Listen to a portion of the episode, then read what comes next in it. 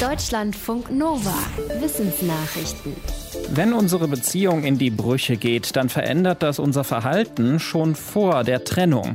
Forschende aus den USA haben untersucht, wie die Sprache von Menschen davon beeinflusst wird. Dafür haben sie nach Posts von Menschen gesucht, die über ihre Trennung berichten und dann online weitere Texte dieser Leute analysiert, die vor und nach der Trennung erschienen.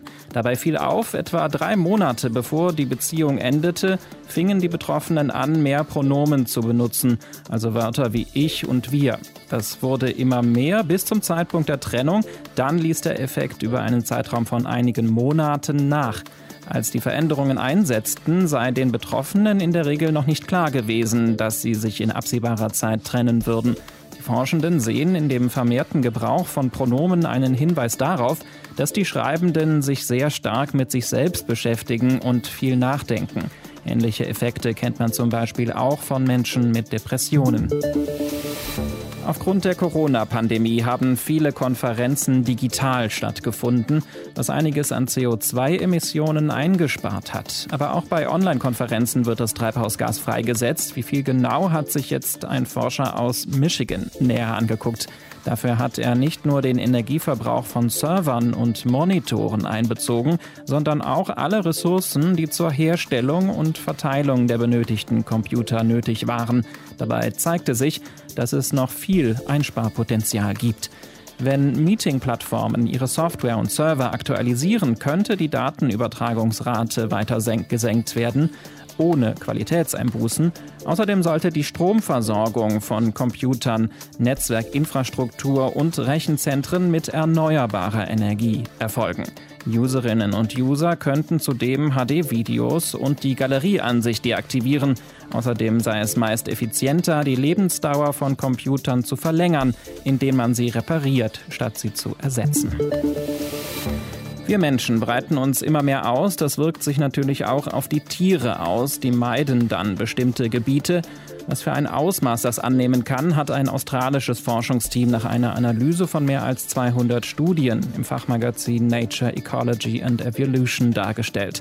Teilweise führten menschliche Aktivitäten dazu, dass sich Tiere weniger aus ihrem Lebensraum wegbewegten, entweder weil dort durch die Menschen nun mehr Nahrung zur Verfügung steht oder weil es durch die Menschen jetzt Barrieren gibt, die sie daran hindern. Im Durchschnitt haben die Tierbewegungen aber deutlich zugenommen. Elche flüchten vor Flugzeuglärm, Pumas vor wandernden Touristen und Vögel ziehen weiter, weil Bäume gefällt werden.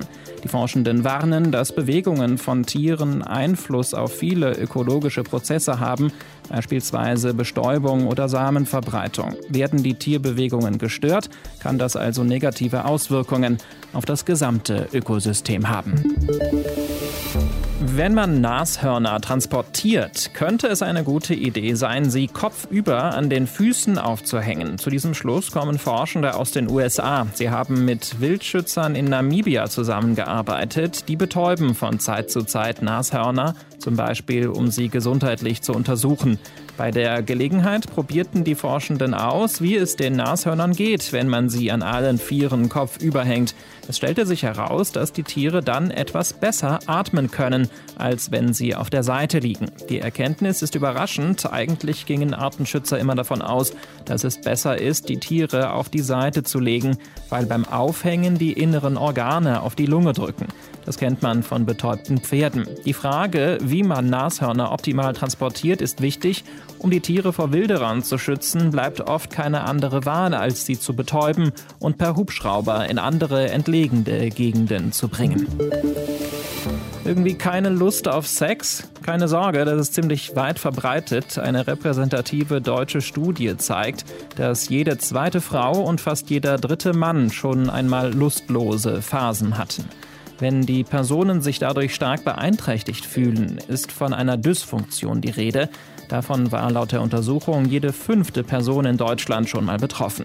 Männer fühlten sich am stärksten durch Ejakulationsprobleme beeinträchtigt, Frauen durch Schmerzen beim Sex. Mit der Befragung sollte die Verbreitung sexueller Probleme in Deutschland untersucht werden. Die Forschenden gehen aber davon aus, dass die Dunkelziffer hoch ist. Nur 30 Prozent der anfangs ausgewählten Personen nahmen am Ende tatsächlich teil. Möglicherweise sind die Menschen also auch bei einer anonymen Befragung am Computer nicht bereit, über die Problematik zu berichten.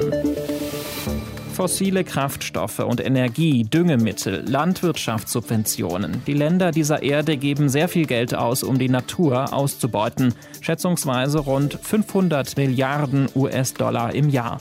Um die natürlichen Lebensgrundlagen zu schützen, werden dagegen nur zwischen 78 und 143 Milliarden jedes Jahr investiert.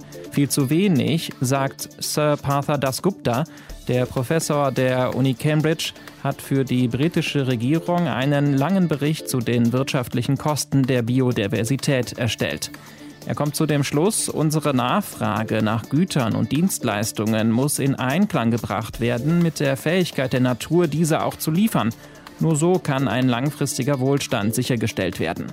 Unter anderem müssten dafür Güter und Dienstleistungen effizienter zur Verfügung gestellt werden und es muss mehr Geld investiert werden, um natürliche Systeme zu erhalten und zu regenerieren. Außerdem müsse der Pro-Kopf-Verbrauch gesenkt werden, um die Lücke zwischen dem globalen ökologischen Fußabdruck und der Regenerationsfähigkeit der Biosphäre zu schließen. Deutschlandfunk Nova